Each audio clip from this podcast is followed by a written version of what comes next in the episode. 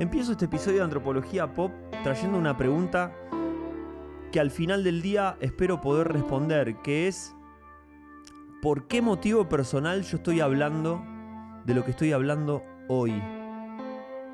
Tengan una gran bienvenida a un nuevo episodio de Antropología Pop. Mi nombre es Juan Manuel López Manfred, mejor conocido como Biografía Mutante, y hoy vamos a hablar de un artista en particular. Vamos a hablar de El Chano, el Chano Moreno Charpentier, Santiago Moreno Charpentier, el Chano ex cantante de Tan Biónica, artista popular de pop argentino, primero conocido por sus canciones, amado por sus canciones, odiados también por el mismo repertorio de canciones que creó, y también conocido por sus escándalos públicos. Hoy vamos a repasar algunos episodios de su vida, vamos a repasar algunas canciones y les voy a explicar cómo es que vamos a hacer una suerte de etnografía o antropología de este artista. Vamos a empezar a hablar de él, pero de lo particular, y nos vamos a ir a lo general. Vamos a empezar a hacer algunas reflexiones generales, sobre todo de algunas cosas que quiero contarles. Primero, de el Chano Moreno Charpentier como arquetipo del artista romántico. Romántico en el sentido no de, canción romántica, sino en el, en el sentido del artista que se desmorona a medida que asciende que deja su cuerpo y deja su vida para poder expresar algo, ¿no? Eh, el Chano comparte características quizás de estilo de vida y de consumo como ha tenido Charlie García, pero si podemos pensarlo también en poetas malditos como Rambo, podemos pensar en la vida de Artaud también. La idea del artista que destruye su cuerpo para poder crear algo, ¿no? Que se da en sacrificio a una vida licenciosa para poder generar algo más grande que esa persona, para hacer arte, ¿no? La idea de que hay que sacrificar algo de uno para poder ser creativo. Vamos a hablar de esa cuestión, de la cuestión arquetípica, de la cuestión corporal del artista. También vamos a hablar de un eterno debate que hay entre en, la música y en las artes en general que tiene que ver con el arte, con el arte comprometido socialmente versus el arte de las emociones, el arte que habla del individuo que quizás esconde ahí un falso debate también entre izquierda y derecha, ¿no? La izquierda como, como el compromiso social, como la puesta en valor de lo colectivo por sobre lo individual, y la derecha como esta exacerbación de las libertades individuales y la incapacidad para valorar lo colectivo, ¿no? Cuando pensamos en capitalismo y cuando la gente habla de capitalismo habla de competencia, pero no habla también de la colaboración que tiene que haber para que, para que el sistema funcione también, ¿no? Después podemos hablar de qué tipo de colaboración y de las jerarquías que hay dentro de las colaboraciones. Pero creo que tanto izquierda como derecha hacen, ponen el acento en uno en lo colectivo, otro en lo individual. Y traigo una frase famosa que escuché ahí en un programa de España que es que dice así, 8 de cada 10 artistas que te gustan son de derecha. Y pienso en Borges, eh, y en algunos otros artistas o escritores que son de derecha. Pero también pienso en el enmascaramiento que hay cuando un artista no se posiciona políticamente en sus letras, porque habla quizás de un duelo, de una separación, de los problemas que tiene un individuo con, con por ejemplo, una adicción, se lo, se lo tilda ya que es de derecha, por no estar hablando de algo político o por no estar hablando de lo social, se lo tilda de derecha. Esa especie de, antinomia o de binomio existe en la música y en el rock nacional desde siempre. Nos vamos unas décadas atrás y tenemos a Soda Stereo y los redondos de Ricota, como Soda Stereo de los Caretas y los redondos de Ricota como los que están con el pueblo. Y en los orígenes del rock and roll nacional, en la década de los 60, tenemos dos bandas. Una es Manal, una banda de blues del sur, eh, que tiene temas como Una casa con 10 pinos o, Jugo de tomate frío, que son de clase obrera, que hablan de temáticas más urbanas, ciudadanas, sociales. Y otra banda, por ejemplo, como Almendra, liderada por Luis Alberto Spinetta, de origen más clase media burgués, de zona norte, de lo que son los barrios de Villurquiza, Belgrano y zona norte de Buenos Aires, que es como la parte más pudiente en, esta, en este lado del mundo, como una banda que habla de amor, de, de cuestiones más bohemias, eh, con, con, una poesía mucho más, más críptica, más delicada, más elaborada, versus textos mucho más concretos como por ejemplo los que tenía Manal, con canciones como Jugo de Tomate Frío, que esa canción, les recuerdo, la letra trata como de si querés tener éxito en la sociedad, si tenés que tener jugo de tomate frío en las venas. ¿no? Diciendo, si querés que te vaya bien en este sistema, tenés que ser una, un hielo, ¿viste? Versus almendra con, por ejemplo, tema, el tema de Pototo, que se llama Para saber cómo es la soledad, ¿no? Y habla de esta idea de un amigo que no está, cuestiones que están más vinculadas al individuo. Entonces, creo que Chano de Tan Biónica es representativo y es un disparador para hablar de varias cosas. Y finalmente, les hago la recapitulación. Primero me gustaría hablar del Chano como de, su rol como entregado al arquetipo del artista trágico, del infante terrible que vive rápido y muere joven. De El Chano y su banda tambiónica como emergentes o como puntales de una disputa grande entre arte comprometido socialmente y arte individual o arte que habla de las emociones de los individuos. Y también quisiera hablar de arte y salud mental y de arte y locura a través del caso del Chano y sus problemas de adicciones y cómo también toda esa cuestión la va de alguna manera volcando en sus letras y en sus canciones. Vemos que es un artista que yo sé que hay mucha gente que no se lo banca, que lo odia, pero si pueden romper ese umbral y pueden dejar de, lado los juicios que tienen que ver con la cuestión estética de las rimas, que a veces algunas rimas son demasiado boludas, o que no canta bien, o que la banda no suena tan bien, si se, digamos, de alguna manera sortean eso y entran en el mundo de Tambiónica de Chano, van a poder ver una especie de diario íntimo, una especie de narrativa sobre este, mm, este ascenso en caída ¿no? Esta caída libre del Chano de, tan, de Tambiónica. Digo, me queda, me queda la frase como Chano de Tambiónica, ¿viste? Es como todo junto para mí. Queda registro en su obra de esta especie de ascenso en caída, este crack up que tiene este músico. Por lo tanto, vamos a poder hablar de locura, que me parece que es una cosa separada a la salud mental. Yo tomo como categoría de análisis la locura como esta especie de angustia existencial que tiene un artista a la hora de querer plasmar en su obra todo lo que le pasa, que tiene que ver con, con ciertas cuestiones más que les decía, más arquetípicas de lo que es el artista, arte y locura, pensando un poco en, en, otros artistas como eh, Antonina Artaud, etcétera, que está en juego esa cuestión, y temáticas de salud mental que tienen que ver más con lo concreto y con los problemas de las personas concretas que por ahí requieren tratarlo con otro tipo de delicadeza. Y finalmente quiero hacer una reflexión personal, porque este tema también me toca de manera única, porque cuestiona o me hace reflexionar sobre mi rol como músico, como compositor. Por eso esto es una suerte de antropología, de ejercicio etnográfico con muchas licencias obviamente académicas e intelectuales, pero nos vamos a permitir jugar con algunos conceptos, con algunos autores para hablar de todo esto. Bueno, y ahora hagamos una suerte de doble clic sobre todos estos puntos que acabo de mencionar. Y el primero tiene que ver con el Chano como ejemplo o como arquetipo del artista trágico, el artista que se destruye a sí mismo para después poder contarlo y hacer que sus canciones sean más épicas, si podemos decirlo de alguna manera, o más dramáticas.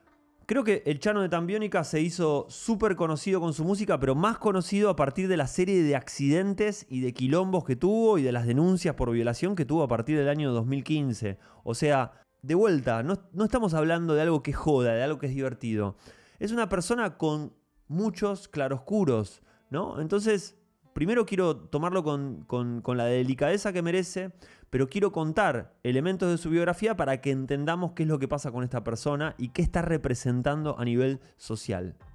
En el 2015 tuvo un accidente de tráfico eh, que estaba en una camioneta y queriendo, no sé, supuestamente queriendo escapar de algunos ladrones, terminó chocando ocho autos, rompiendo un portón y arrastrando otro auto con su camioneta.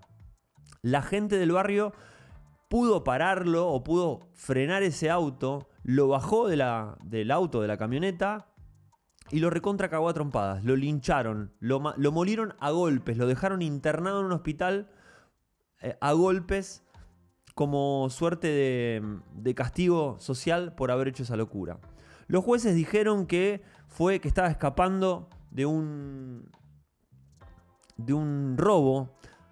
Creo que con el tiempo después se dio o, se entendió que tenía que ver más quizás con una especie de brote o de cuestiones más vinculadas al consumo. Esto no fue la primera vez que le pasó, creo que le pasó después en Jujuy y después en otro lugar. Y se hizo muy conocido, se hizo obviamente víctima del bullying, se hicieron miles de memes porque el Chano de Tambiónica choca los autos y a partir de ahí se empezó a conocer toda su vida vinculada a las adicciones, no solamente por lo que se decía, sino por, por, las declaraciones que iba haciendo él a medida que pasaba el tiempo en distintos medios. Él decía que tenía un problema de adicción, que lo quería superar, que a veces se quiere internar, que a veces no se quería internar, pero que bueno, quería salir de eso. A partir de ahí empezamos a conocer un Chano que rompe, que, baja de la euforia de lo que fue el éxito de y que empezamos a ver una especie de chano melancólico, una especie de artista que nos muestra su miseria, nos muestra su vulnerabilidad, donde nos damos cuenta que no es una persona que esté feliz, quizás yo estoy haciendo un juicio de valor y obviamente puedo estar equivocado, pero empezamos a ver otro costado, un costado más trágico, el lado B de dejarlo todo por el arte. Creo que mm, ese lado B es, es representativo de esto que le pasa a muchos artistas y que nos gusta a nosotros como personas que consumimos música, consumimos arte. A medida que iban pasando esos episodios, sus canciones también van tomando otro tinte, empiezan a tener otro contexto las canciones del Chano y se empiezan a entender quizás temáticas que tratan discos como Obsesionario o Destinología, la idea del duelo, la idea del abandono, la idea de el vacío que te deja dejar algunas adicciones. Empiezan a, ponerse en contexto muchas canciones como narrativas de problemas de angustias personales. Creo que el concepto que le sirve para pensar este momento de Chano y también de otros artistas que admiramos por la manera en que muestran su dolor en la música es el concepto de demasía. El concepto de demasía lo trae el psicólogo Marcelo Persia, que también da clases en la UBA y tengo entendido que fue terapeuta del Chano también. Trae el concepto de demasía, que a mí me encanta, porque demasía para Marcelo Persia tiene que ver con que, o tiene que ver, mejor dicho, con cuando la vida es demasiado para un solo cuerpo. Lo que nos pasa, la angustia, el devenir de la vida es demasiado para que lo tolere un solo cuerpo. estamos en demasía. La vida, a veces, los dolores que tenemos son demasiados para nosotros mismos. Tenemos que generar alianzas con otras personas o con el arte o con la terapia para que ese peso no devaste nuestro cuerpo, no nos aplaste. Cuando nos sentimos en demasía, y créanme que nos sentimos en demasía más de lo que creemos, cuando las cosas no superan, necesitamos buscar ayuda, necesitamos compartirlo colectivamente. Entonces creo que el efecto Chano, el efecto tambiónica de sus letras tiene que ver con esta suerte de quizás expresión de la demasía. Canciones, por ejemplo, como Obsesionario en La menor o en La mayor, hablan de ese tipo de cuestiones. Vamos a ver algunas de las letras. Dice así esta frase, algo habré perdido que ando tan comprometido en buscar adentro tuyo algo que está adentro mío y algo para poder tapar mi gran agujero espiritual, mis ilusiones rotas. Me parece una, una gran frase que en el contexto de no chano, en una situación de no chano, de no tan biónica, de no conocer la biografía de esta persona, puede ser hasta una berretada, ¿viste? eh, una especie de, de, de, meme de Instagram, pero toma otro tinte, toma otro tinte porque está dicho desde una verdad, porque como consumidores de este arte, conocemos el contexto y conocemos esa verdad, ¿no? Conocemos que el artista realmente se arrojó a, ese, a esa caída libre. Entonces, decíamos que es un artista de la demasía.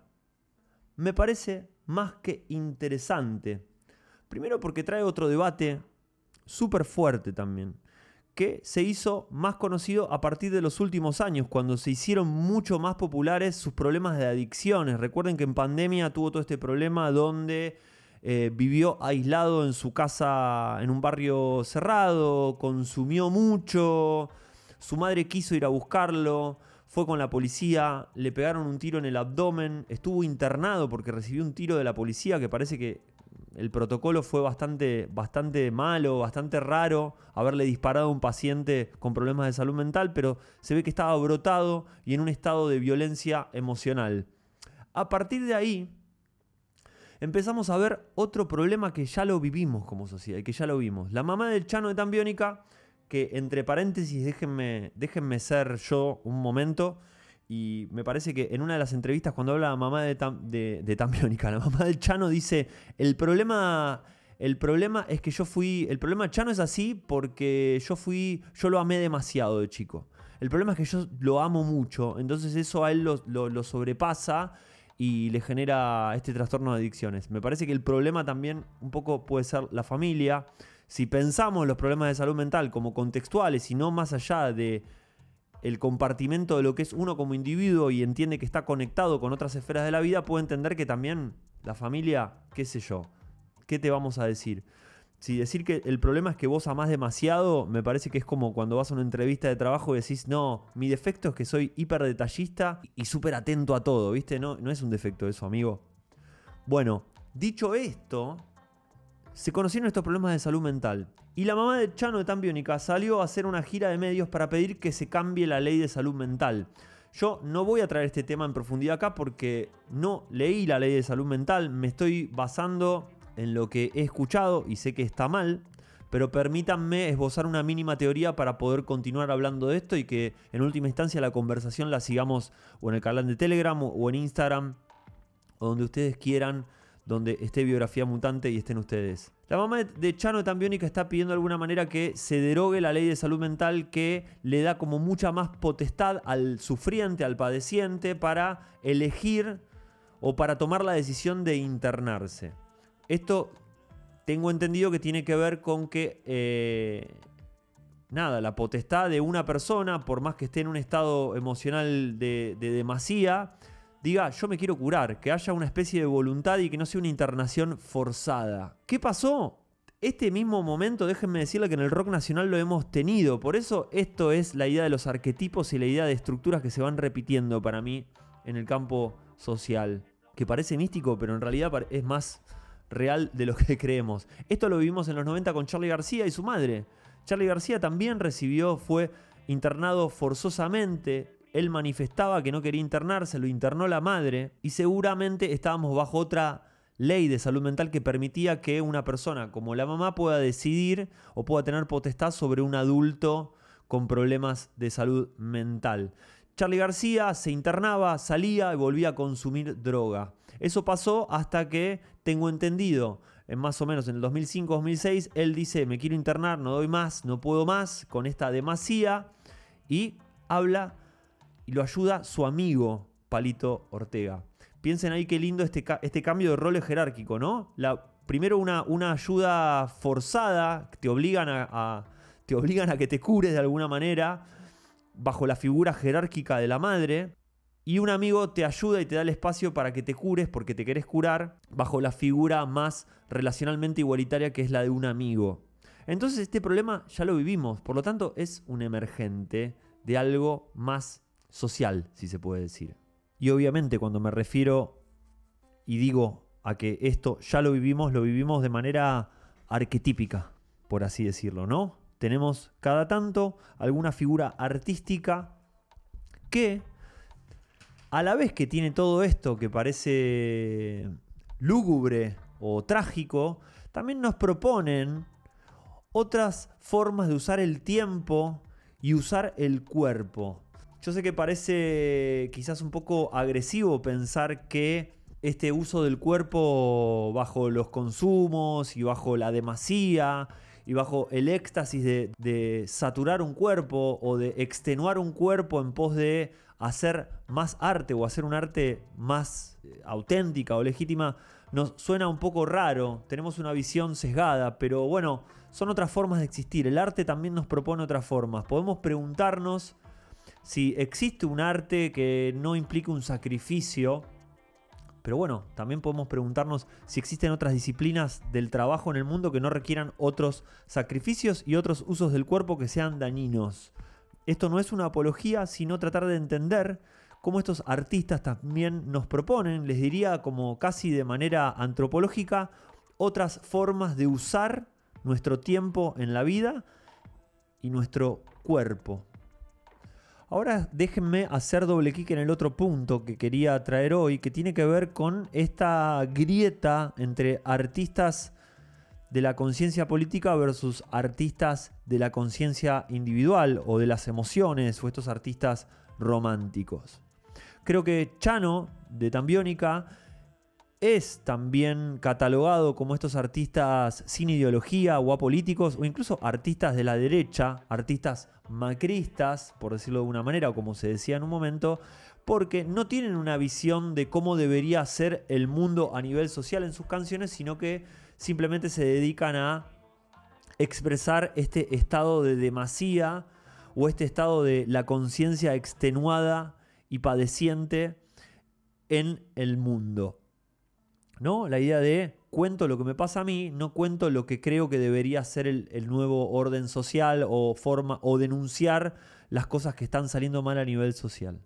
¿Qué pasa con esto? Eh, digo, no sé si existen cuántos artistas musicales, y sé que algunos que hay, pero no podría nombrarlos ahora, que tengan una ideología de derecha declarada en sus canciones, que hagan una, una canción de protesta, por ejemplo, de derecha, una canción de protesta liberal, por decirlo de alguna manera,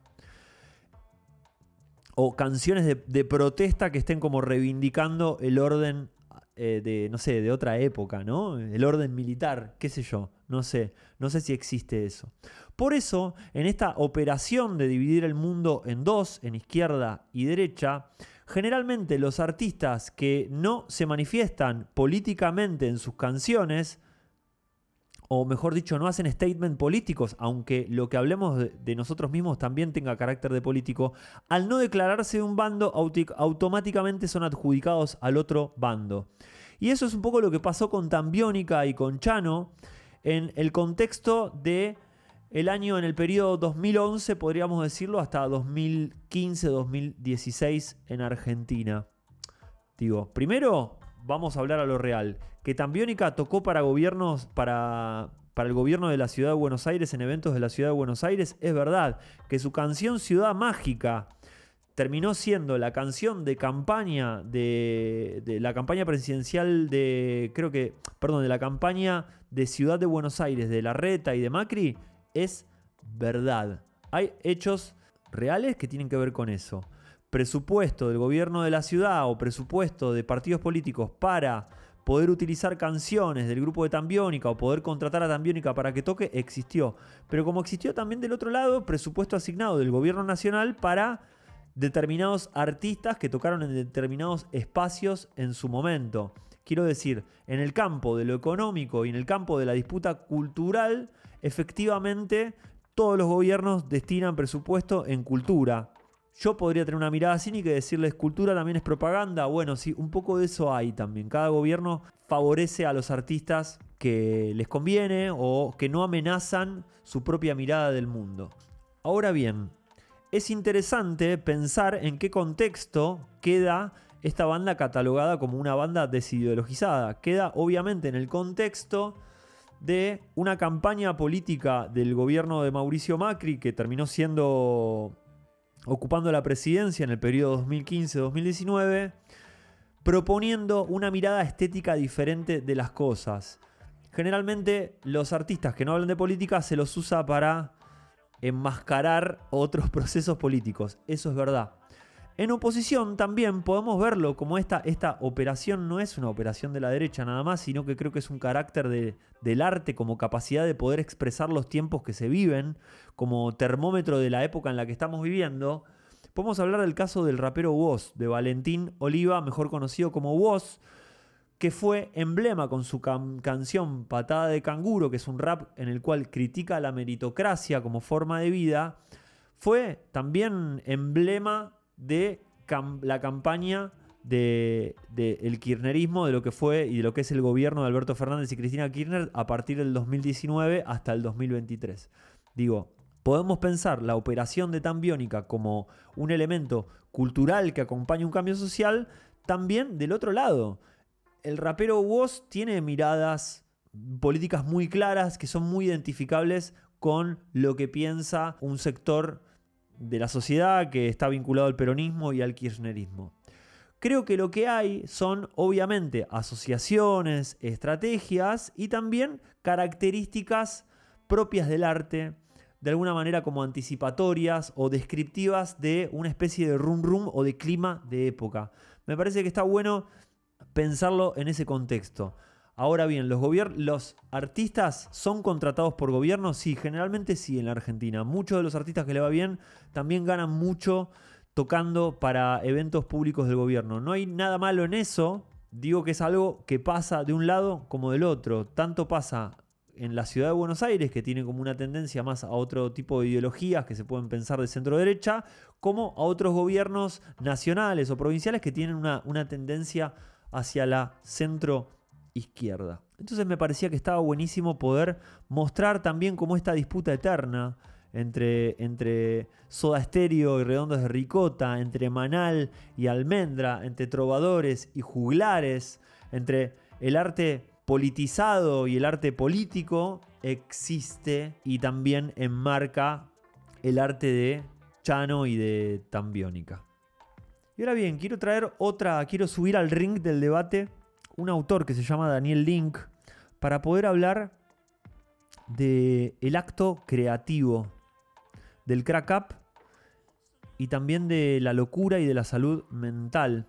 Daniel Link es un escritor y profesor de literatura de la Universidad de Buenos Aires que tiene un libro que me encanta, que se llama Clases, Literatura y Disidencia, que recopila, no sé, las clases teóricas del tipo este. Y tiene unas ideas muy interesantes. Habla mucho sobre los escritores, las escritoras. Él se dedica a hablar de la literatura, sobre todo de la literatura del siglo XX. Yo quiero como de alguna manera traspolar lo que dice también y pensar a la música y pensar las canciones como otra rama de la literatura. Las canciones como género tienen o beben de dos aguas. Uno del campo del conocimiento musical, Podríamos pensar a Bob Dylan como un gran compositor, podríamos compararlo con Mozart, con Beethoven, con los Beatles.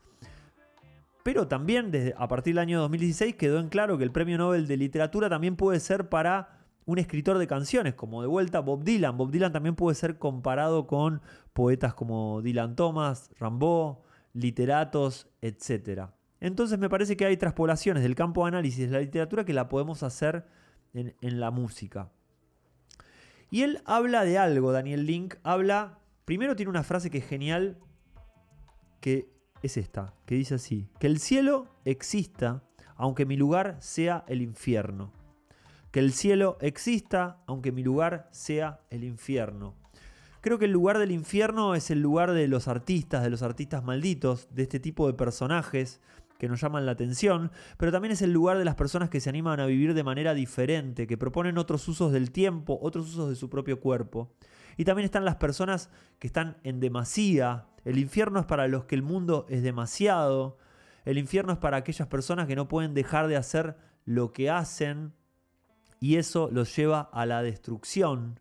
Quizás de ese lado esté la locura del lado del infierno. Quizás la gente con problemas de salud mental esté en ese lado del mundo, ¿no? En esa, en esa mirada que divide link entre cielo e infierno del lado del infierno. Y Daniel Link nos dice que el cielo exista, sí que exista, pero quizás algunos vamos a tener que estar en este lado. Quizás el cielo nos va a servir para tener de referencia, para ser algo que nos dé a veces ánimo para tratar de cambiar o a veces envidia porque no vamos a poder llegar nunca. Que exista, pero este es mi lugar. Yo me quedo aquí con los perros románticos, como dice el poema de Roberto Bolaño. Y aquí me voy a quedar. Y ahí es donde opera esta figura de el artista en Crack Up. Decíamos que Daniel Link retoma este, este concepto de Scott Fitzgerald, decíamos, o lo puedo volver a decir ahora, de un libro de Scott Fitzgerald que se llama Crack Up, que lo retoma y habla del crack de la década del 20, de los 30, del gran crack, de la gran depresión financiera que se vivió en el siglo XX eh, a partir de la caída de la bolsa en Estados Unidos, utiliza ese término económico y le agrega un componente para llevarlo al campo de la literatura o el campo del arte, el crack up, que es el desmoronarse hacia arriba. La idea de que mientras peor nosotros, mejor para la obra, la idea del desquicio, la idea de la demasía. Y propone una definición que me encanta también, que es la del monstruo. Él nos explica y nos dice que el monstruo, la palabra monstruo, quiere decir literalmente mostrar espectacularmente, mostrarnos de manera espectacular. Guy Debord decía, queremos el fin del mundo del espectáculo y no el espectáculo del fin del mundo. Hay algo que pasa con esas personas que nos muestran el monstruo. Cuando Chano de tan biónica, sigo con esto de Chano de tan biónica, ya es gracioso decirle Chano de tan biónica.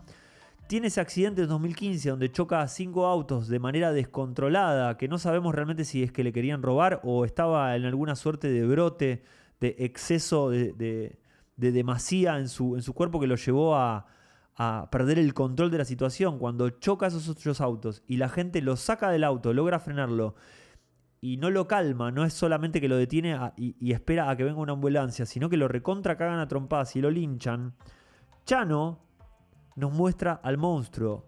El monstruo es la sociedad. ¿Qué es peor? Un tipo desbocado generando ese daño que lógicamente es un daño que no, no podemos festejarlo, pero si no es más monstruosa la sociedad tomándose a manos propias el castigo y castigando más de lo que se merece una persona. Eh, el arte tiene esa capacidad de mostrar al monstruo. Y muchas veces el monstruo tiene un rostro muy parecido al nuestro. Daniel Link también habla de que el arte en realidad es eh, una forma, esto parece muy obvio, lo habrá dicho Freud, pero es una forma de sublimar al monstruo, es una forma de calmar la locura. Daniel Link dice que todos los escritores, si vos los, los investigás y ves su vida, la mayoría son grafómanos. ¿Qué quiere decir? Personas obsesivas que no pueden dejar de escribir. Eh, el tipo dice, miren, se murió Kafka y mm, una vez que se murió nos dimos cuenta que tenía diarios y diarios y diarios escritos, diarios de su vida, eh, cartas, correo epistolar increíble, se la pasaba escribiendo el tipo. Scott Fitzgerald también, Podemos pensar quizás en Borges también. Muchos, muchos escritores, bueno, Roberto Bolaño, que acabo de citarlo, también cuando se muere, el pobre prácticamente le desmantelan el CPU de su computadora y encuentran escritos, escritos, escritos. Tiene material para seguir publicando durante muchos años. Entonces dice, los escritores son grafómanos, gente que no puede dejar de escribir. Entonces hace esta, esta suerte de ecuación que nos dice, la locura no es ser un grafómano. La locura no es escribir. La locura es la ausencia de obra. Es que vos no puedas darle un sentido concreto a lo que haces, que no, que no puedas producirlo, que no puedas generar un producto con lo que haces. Que lo que vos haces de manera inevitable no pueda dialogar con el resto de la sociedad. Los músicos, conozco miles, cualquiera, digo miles, en persona no, conozco muchos músicos y músicas que, escriben canciones sin parar. Eh, y quizás la locura es esta ausencia de darle orden a eso. Che, voy a hacer eh, un disco, voy a publicar mis canciones, ¿qué voy a hacer? El escritor que escribe sin parar es un grafómano y es una suerte de loco si no logra organizarlo y, y mostrarlo al mundo de maneras coherentes o de maneras esperables para el mundo. También habla de algo más que es más que interesante.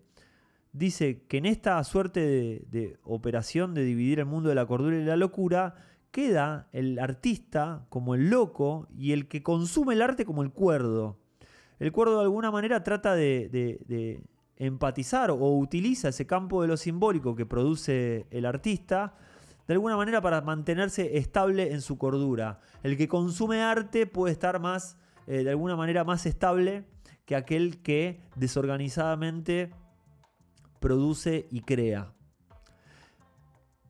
Otra operación que me va a llevar a la exploración autoetnográfica de mi propio proceso creativo, que tiene que ver con la grafomanía, ¿no? con el no parar de escribir, con el padecimiento. Eh, yo tuve una época como compositor que no paraba de escribir. En el episodio anterior habíamos hablado de los procesos de muerte y de duelo en esos momentos donde yo sentía que quizás el mundo era algo que no, que no podía terminar de procesar, las cosas que me habían pasado vinculadas a las muertes de familiares y de rupturas amorosas, era algo que no podía procesar, no tenía realmente la memoria RAM para poder procesar tanta, tanta demasía de información. Eh, era una suerte de grafómano, una especie de persona que no paraba de escribir canciones, que no paraba de escribir letras que, no paraba de hacerlo. A la vez que no dejaba de pensar cómo iba a organizar eso y cómo, cómo iba a, publicarlo. ¿Cómo voy a hacer estos discos? Bueno, no paro de escribir esto, pero ¿qué sentido tiene todo esto? Yo todo el tiempo, todos los días, en, ese proceso creativo decía, bueno, pero ¿para qué sirve? ¿Para cómo lo voy a organizar? ¿Será de esta manera? Al día siguiente pensaba cuando aparecían más canciones nuevas, decía, bueno, lo puedo organizar de otra manera. Eh, creo que tenía esa grafomanía que me trataba, trataba de alguna manera estabilizarla con el para qué de todo esto, ¿no? El sentido de lo creativo como algo que tiene que ver con el orden. Para Daniel Link, la locura es un desorden en la clasificación. Creo que esto lo toma de Gilles Deleuze, pero tiene que ver con cuando el mundo cambia y vos no podés entender qué orden tiene. Cuando en tu vida se muere un familiar, cuando te deja una pareja y no esperabas que te dejara, cuando te echan de un trabajo, cuando sos chico, sos eh, un niño o una niña y tus padres no, te dan lo que necesitas o, no se expresan de la manera que deberían expresarse con vos y vos no tenés herramientas para procesar lo que está pasando, es ahí donde ocurre la locura, donde la gente dice, no dice, sino que hace un switch y pasa algo, y pasa a otro campo, a un estado que no tiene que ver con el mundo clasificatorio. La locura es la falta de clasificación, dice Daniel Link. Y me, me, me, interesa un montón traer esto, porque esto también podemos pensarlo en temas como cómo funcionan los chamanes, cómo trabajan los chamanes, eh, cómo trabajan otros tipos de curas, quizás como el psicoanálisis. Eh, que tienen que ver con cómo ayudamos a que otra persona trate de volver a ordenar, a ordenarse, ¿no? Cómo vuelve a clasificar su mundo. Por eso es importante en el psicoanálisis poder ponerle palabras a lo que nos pasa. Y es una pregunta que, mientras grababa este episodio y lo preparaba, me venía haciendo. Que es que yo en algún momento tomé un partido sobre mi vida. Y dije, yo hay cosas que las quiero solucionar, no quiero convivir con esta angustia, con esta demasía. No la asumí. Eh, o mejor dicho, mm, acepté, pero dije, bueno, voy a trabajar para moverme de este lugar, ¿no? Con todo esto de... Quizás con, con el ejercicio de lo que Michel Foucault habla de tecnologías del yo, ¿no? empezar a descubrir cuáles son aquellas técnicas, tecnologías que a mí me empiezan a hacer bien y me empiezan a cambiar esa angustia por una mirada más creativa sobre el mundo, una mirada con más voluntad, una mirada con más, quizás optimismo, decirlo de alguna manera. Mis tecnologías del yo fueron obviamente el psicoanálisis, el estudio, eh, qué sé yo, el entrenamiento, tratar de cambiar mi forma de pensar los vínculos, de no asumir que los vínculos tienen que ser trágicos ni nocivos por sí solos. Pero empecé a trabajar desde ese lado. Y algo a nivel creativo pasó. Digo, hoy no soy un grafómono. Hoy, cuando tengo algo que decir, lo empiezo, empiezo a sentirlo en el cuerpo y digo, tengo que agarrar la guitarra, tengo que agarrar la computadora, tengo que grabar, tengo que hacer canciones. Em, en una última ruptura amorosa necesité escribir esta canción que salió hace poco, que, que, publiqué obviamente en Biografía Mutante. Los que me siguen pueden escuchar obviamente mi música también, que se llama Sale Mal, que habla sobre la bronca que me daba, ¿viste? una, pareja que quiere hacer las cosas bien y sin embargo salen cada vez peor, como ese nudo que querés desatarlo apretándolo cada vez más. Ahora voy a sacar una canción que se llama Pasos para hacer un duelo, que también habla de algo que fue muy movilizante y que los que me vienen escuchando en todos los capítulos, en todos los episodios de estos, se van dando cuenta que es la pérdida de seres queridos. Eh, pero yo hoy tengo como un vínculo más ordenado con el arte. No estoy desbordado. Y quizás la metáfora que tengo es que, a diferencia de otros artistas, podríamos decir el Chano, no, me quiero comparar, ¿no? Pero con otros artistas que realmente se, se perdieron en el laberinto, asumieron que pueden vivir perdidos en el laberinto, en pos de seguir haciendo obras que sean más grandes que ellos, que sus canciones los excedan, ¿no? que se conviertan en realmente cosas populares y emotivas y representativas para el sentir de un montón de gente. Asumieron el vivir el laberinto y yo creo que yo no asumí vivir en el laberinto. Yo no sé si busqué salir del laberinto o me puse como a tratar de reconstruir ese laberinto y convertirlo en otra cosa, quizás en una espiral. A mí me viene la imagen del espiral. El espiral que tiene como, ¿no? Un, un movimiento quizás ascendente, donde pasás por ciertos lugares porque tiene esa tendencia al círculo, pero no es un circuito cerrado. Estás pasando por lugares parecidos, pero con los aprendizajes que tenés del, rulo anterior de la espiral y lo volvés a sortear, problemas que se vuelven a aparecer de maneras similares, tratando de sortearlos y de descubrirlos de otra manera. Entonces, me quería compartir esta reflexión, ¿no? La, la, grafomanía, qué rol empieza a tener el arte en la vida de cada uno. Me gustaría dejar esta pregunta, más ahora que estamos al final del episodio, ¿qué rol para vos tiene el arte? ¿Qué rol para vos tiene lo, que escuchaste hoy? ¿Qué, qué, qué te inspira de esos artistas que quizás están dando demasiado para construir algo, una arquitectura de las emociones como pueden ser las canciones, como puede ser un cuadro? Personas que están dándolo todo en un sentido diferente. ¿Qué te inspiran y qué te pasa a vos con eso? ¿Qué rol ocupa para vos lo creativo? ¿Qué rol ocupa el arte? ¿Y cuáles son tus momentos de demasía? ¿Cuáles son esos momentos donde sentís que a veces necesitas volver a barajar y tratar de, de ordenar las cosas de otro modo? Bueno, hasta acá llegamos.